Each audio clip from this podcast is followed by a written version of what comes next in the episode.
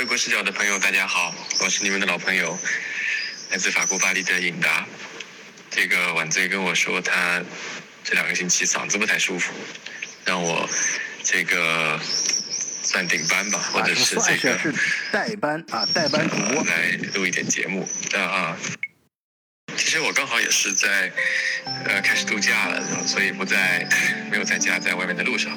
那刚好我就想到那个跟大家聊一下这个啊出门这个在外面开车的这个高速路的这个对比一下德国和法国的高速路啊。啊，因为这个我是这个周末出发的，比如这个两天了，今天我看了一下，已经开了一千多公里了，就是从德国一直到法国。嗯，那么我自己这个这么多年开车的这个经验对比来看的话，就是说。在德国的话，确实是这个开车的话，确实德国比较好开。那么德国德国的话，一个车子好，另外一个的话就是这个驾驶员也好，所以的话就是硬件软件都不错。嗯，那么就先说德国，我跟大家分享一个在德国高速路上开车的一个小的场景啊，就是这个。大家在一个比较通畅的道路上，然后平均速度都开到了一百五以上。我当时也是开在一百八的，但是在德国开过车的朋友知道，你在一百八，只要你不在两百以上的话，你也不能轻易的去左边超车道，因为你不管你开多快，总是有人比你更快。那么开到一百八，然后我左右的车大家都差不多的速度，然后这个是下了一个坡吧，然后就突然。就是可能是叫修路还是什么的，就是说没有在没有特别提前警示的情况下，然后突然就要减速了，然后一下子就要到应该是九十吧，好像可能是修路的缘故。然后就是上一秒大家还在一百八，然后突然看到个九十，然后就看到大家不约而同的就马上把速度降下来了，基本上就是在刚刚过线，就是说当然没有提前减减到，但是的话一过线之后大家都减到了九，就是在那一刻我心中还是有一点感动，就是觉得这个。这个在德国的这种规则意识啊，就是大家不管你是多好的车、多快的车、什么样的跑车，大家可以有一种共识，就是说去遵守这个规则啊。我下一秒还可以开两百多，看到了九十，那么大家都减速下来，减速慢行，这个让我当时感觉挺。也不是说震撼吧，还是有点感动，小小的感动，就是说，大家可以就是有一种让你觉得这是也是一种力量吧，一种集体的力量，就是说，这个所有的线司机啊，不管你是什么样的车子，什么样的状况，那么可以去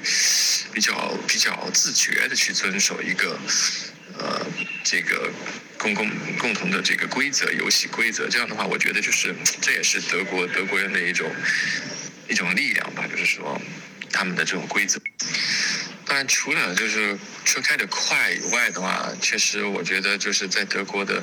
开车的司机，他们的平均的素质或者技术都还是呃挺赞的，就是呃。除了就是说做好自身的一些动作和操作之外，就是他们有时会有意识的这种提前的变道，就是说，嗯，他已经可以去帮其他的司机着想，就是说他知道，比如说你是跟了一辆慢车的话，他早就知道你你肯定需要变道的，那么他已经在你之前就提前变道了，都告诉你，有时候让我都不好意思。这个不变了，就是说，因为在之前在法国的话，有时候是，呃，我跟上一辆慢车的话，没有提前变出来的话，之后就要跟很久才有机会变过来。那么在德国，很多时候他们会提前在后面，他就提前变了后面的车，让你有有机会有这个时机可以变。那么这一点也是让我经常都觉得还挺挺挺舒心的一点。当然，就是那么在德国开车也有一些它不适的地方，就是一个是它的整体车速大家会开得比较快，这个呢可能是因为他们的车都比较好，这个加速性能、制动性能都比较好。那么，但是可能习惯开快车以后的话，有一个问题就是他们就耐心也不太好，就他们他们尽量驾驶过程中做到的就尽量希望保持一个比较快的速度，不喜欢把速度降下来。所以的话，这种情况的话，如果你是新手驾车，或者是说你犯了一些错的话，那么他们就会没有耐心，就是甚至确实有德国人按喇叭的这种情况，就是如果你犯一些低级的错误，他们会非常的愤怒啊。那么所以这个可能也就是这个两面性吧，就是说你在一个规则很规则意识很强的地方，那么的话他们会很对这个犯规破坏规则的人这种容忍度会很低。那么相反的话，你在一些地中海国家，可能就是不再讲规则的话，那也就没所谓了。那聊完德国，我们再聊一下法国。就是我去看了一下这个，呃，应该说这两个国家可能是欧洲高速公路，毕竟国家是最大的，然后综合实力是最强的。那么德国的话有差不多一万三千多公里的高速路，法国是一万一千多公里的。我刚才说在德国很好开高速啊，这个从南到北的这样刷，你也会觉得啊也还好啊，一天开下来。啊，在法国的话。应该说德国是车，我刚才说车好，驾驶员好。那么在法国的话，我觉得只是路好。就法国的高速路，其实从路况来说的话，比德国还要更好。那么当然这个是有原因的，就是说，呃，没有免费的午餐啊，就是啊，那么德国的话，高速路大家来过德国的朋友知道，在德国开高速路是没有收费站的，德国的高速路都是免费的。那么在我相信，除了德国以外，可能基本上都是有收费站的。那么我说，在法国的这个高速路比较好的话，它的前提是它都是付费的，所以的话，每一段路你都需要付费。像我昨天开了一段的话，呃，居然开了几个小时路，居然让我付了五十多的过路费，让我贵的匪夷所思，确实挺贵的。当然路是很好，所以就是在法国开高速也很爽，就是因为可能是因为付费吧，然后一个是路况好，另外车也没那么多，因为很多可能。呃，可以绕一下路的，人家也不一定一定要走收费的过这个交过路费的高速，是吧？所以的话，车少一些，路况少，路况更好一些，所以开起来挺舒服的。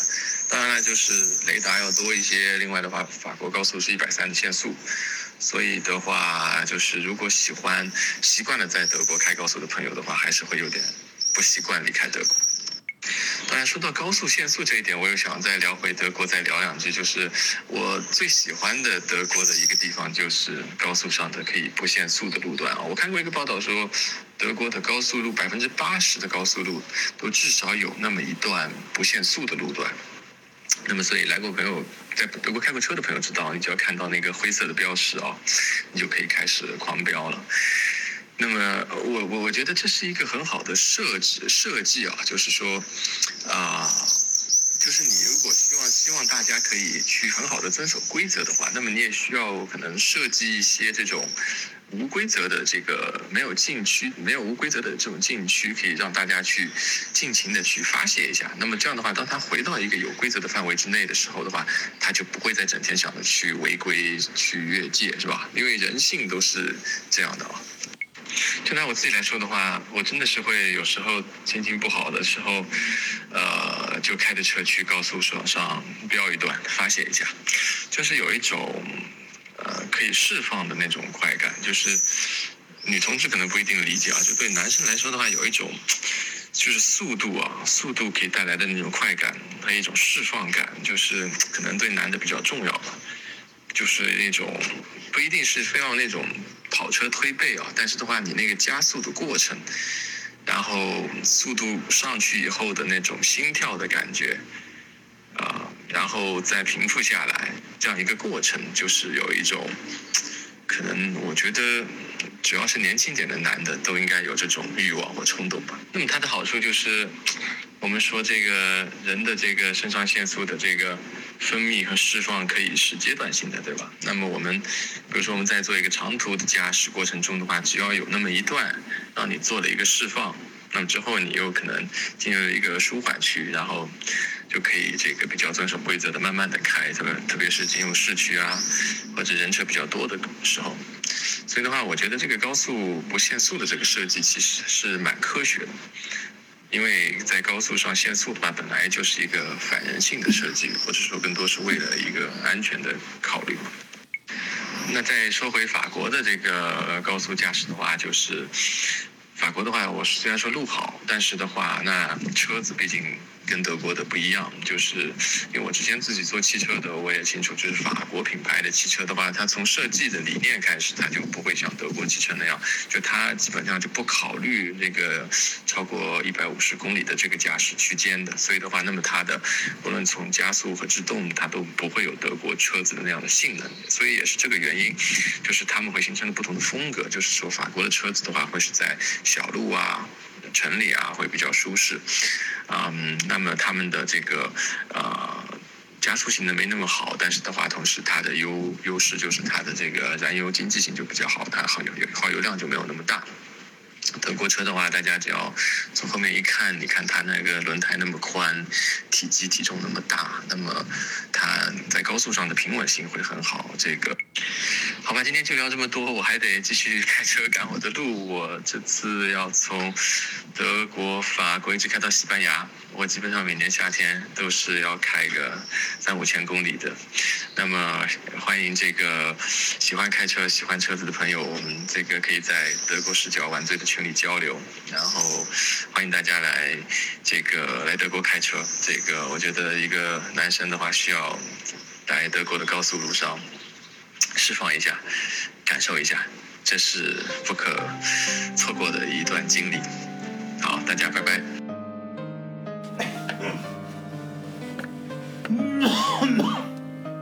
哦，非常感谢英达，非常感谢。嗯，那个，嗯，我听那个英达录的那个背景音，不知道是他出去玩的时候带着他们家狗那个在叫，还是旁边的鸟叫。呃，不管怎么样，反正嗯，很有生活气息啊。那个希望大家 来德国开车，哎，不不不，不能用开车这个词啊，容易引起歧义啊。就是自驾游，自驾游啊。那个 啊，那个也欢迎其他。其他朋友，如果是想在呃我们德国视角平台上想讲一下自己的故事，或者是有一段自己的呃这个录音的话，也欢迎给我留言啊，在给晚醉留言，然后我帮你可以整合在节目里面啊。谢谢大伙收听啊，呃谢谢我谢谢谢颖达啊啊再见。